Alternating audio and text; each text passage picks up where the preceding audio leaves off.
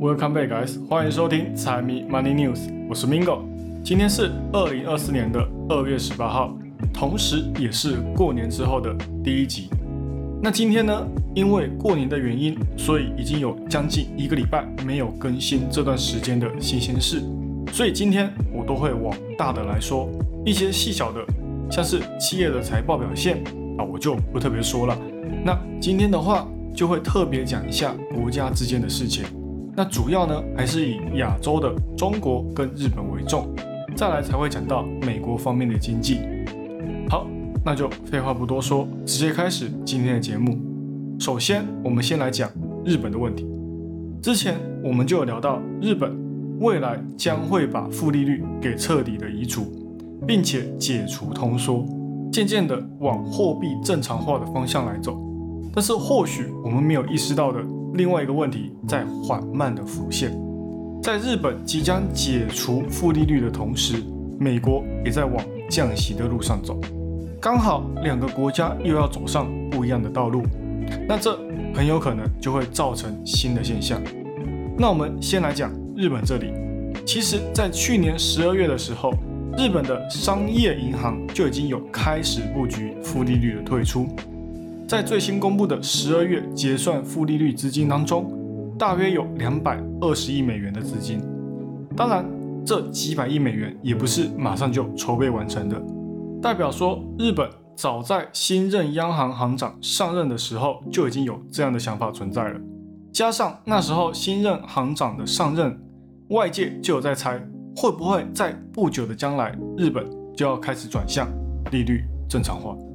那就算这段时间日本忽歌忽音的转变有点让人捉摸不透，但是果不其然，日本最终还是想要硬起来，逐渐结束对利率曲线的控制。尤其是在今年的利率会议上面，他们所想要表达的意思更加的明确，已经不只是一个官员表达想要终止负利率，那退出负利率也就代表说日本央行总算要开始加息了。那这样子提高了存款利率，也可以让上面存放的钱开始产生收益。一切呢，虽然看起来好像要往好的方向走，但是其实刚刚说的隐患，现在才要开始出现。而且这个危机在日本十一年前也同样有出现过，那就是日本国债在短时间之内有可能会因为国债收益率的飙升，国债的价格急剧萎缩。而银行为了降低风险，他们就会大量的进行抛售，造成新的踩踏事件。那以目前来讲，国债的持有人基本上都是日本国内的一些大型机构。只要日本央行他们开始加息，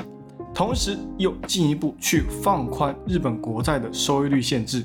那就有可能导致国内的机构集中去进行抛售，来寻求海外。更有利益价值的投资商品，那到时候那些机构不但赚不到利息之外，还会承受巨大的损失。大摩的分析师也有讲到，只要日本的短期或者是长期的国债利率上升百分之一，那日本央行就有可能会承受将近三兆日元的损失。那对于美国来讲，也不完全只有好处。根据一些论坛的想法，还有我查过的一些文章，上面写到，对于美国来讲，可能会遭受到的冲击有三个，其中一个是日本的机构会选择抛售美国的国债，来让美国的国债利率飙升，从而来达到国债之间的平衡。那第二个就是因为日本的投资人在国外也有大量的资产，其中我讲过最多的就是日本是美国国债最有利的持有人。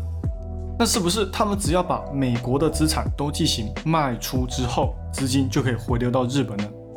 那接下来，因为市场的改变，很多会利用日本低利率来进行套息交易的买卖，都会因此产生连锁反应。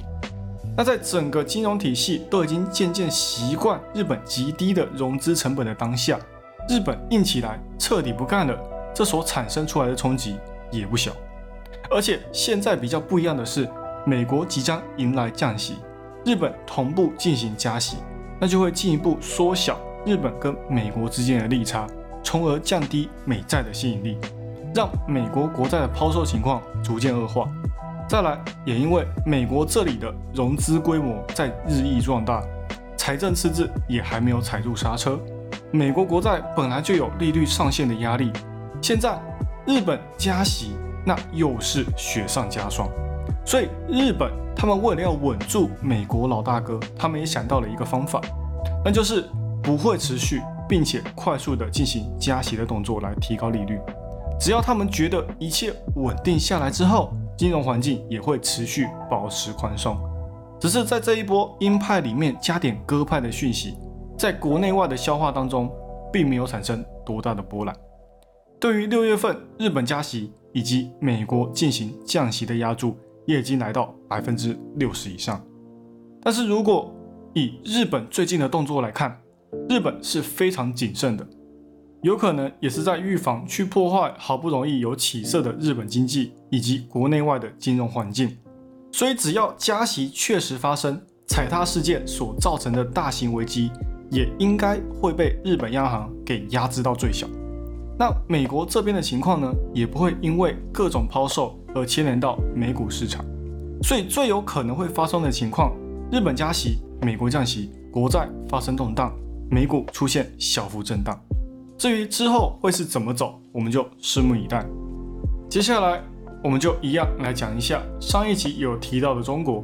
最近中国的经济问题越来越严重。虽然在股市上面，我们看到他们砸钱救火初见成效，已经渐渐有反弹成功的迹象，但是后续怎么走，最终还是要回归到经济体。在这一次中国的 CPI 数据当中，已经连续四个月出现下跌的迹象，中国的商品价格跌幅急剧严重。虽然说摆脱了通胀，对现在的中国来讲是一件好事，但是如果通缩的幅度，过于快速，那也会造成贬值的情况。中国一月份的 PPI 也是一样，已经有中国业者在诉说，他们的订单都是以砍价来博得的，在需求端已经从之前的疲软变成现在的萎缩。对于现在的中国来讲，因为不断下跌的价格，也让需求端更有话语权，消费者也开始在延迟他们的消费习惯，渐渐的需求降低，通缩也就会慢慢的。恶性循环，企业的利润也会因此而降低，更不用说他们要进行大规模的投资，都会变得束手束脚。之后我们也会看到中国企业的招人幅度逐渐放缓，加上物价的缩水，并不会影响到债务，所以债务呢并不会变少，个人跟企业的负债率逐渐增加，同样又会再一次的抑制消费，影响经济发展。所以就跟上一集我们讲到的。他们需要彻底的进行强力的改革，大力的去刺激这个经济，才能够把消费者以及投资人的信心给重新拉回去。之前中国也有出现同样的危机，那时候中国政府的政策就是让他们的经济占比里面最大的房地产这个泡沫越变越大，让资金都涌入房地产，所以我们才会在去年看到他们在经济上的严重结构失衡。但现在之所以还没有什么太大的动作，也几乎是因为房地产这个坑呃挖的太大了，已经趴到了，所以他们才会想要先从股市里面下手，先提振国内的企业以及外资的看法。不然说真的，他们在暴雷之后，对于房地产实施的政策真的是雷声大雨点小，利率优惠跟打房不限房，这真的是没有什么。毕竟现在更多的是那些买了预售屋却拿到烂尾房的买家，不但白等了，还要预付他们的工程款，钱都卡在那，还怎么运用？那中国的通缩可能会造成的影响，就是他们的产能过剩，最终都会转向出口。这虽然会有助于他们降低他们国内的地区通胀，但是却会对国外的制造业造成不小的打击，因为到时候他们在价格上将会来到一个。不合理的地步，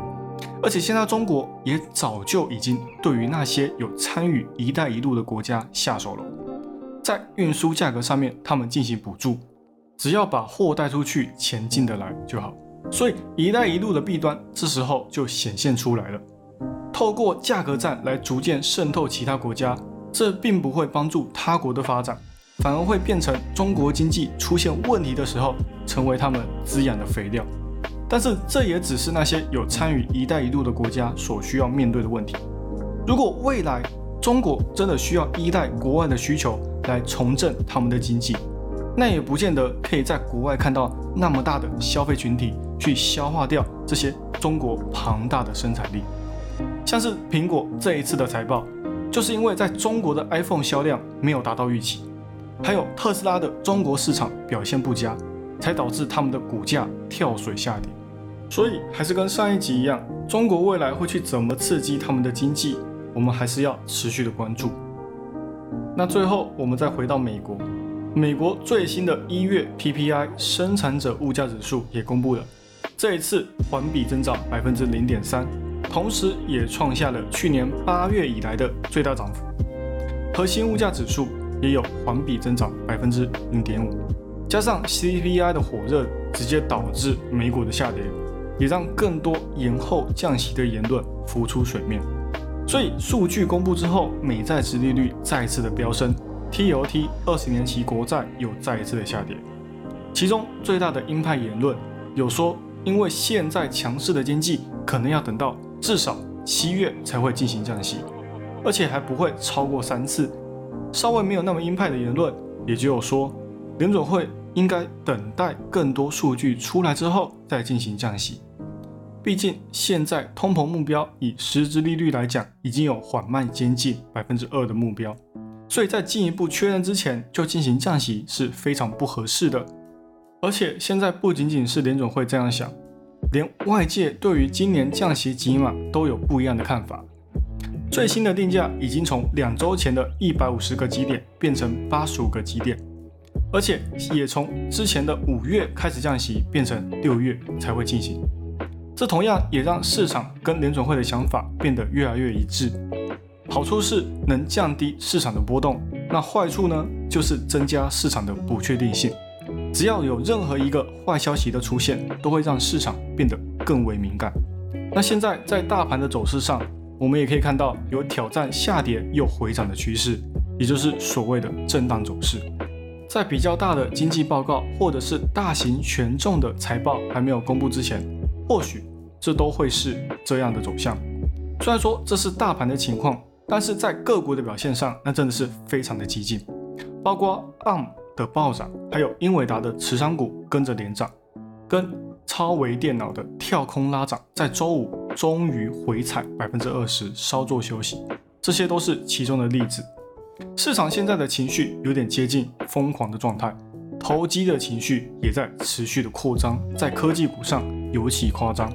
下礼拜又有英伟达，也就是辉达的财报公布，估计个股的波动还是会非常的激烈，一样谨慎入场。好了，以上就是今天的财经大小事。财迷 Money News 被阅览国际财经，让你不再对财经感到陌生，让财经与你没有距离。喜欢我节目的朋友们，帮我多多推荐给你的亲朋好友，记得 Follow H，一定要给按下去。还有，不要忘了财迷也有 IG 跟 Facebook 哦，请大家多多帮财迷捧场起来。那就这样喽，我是 Mingo，我们下期再见，拜拜。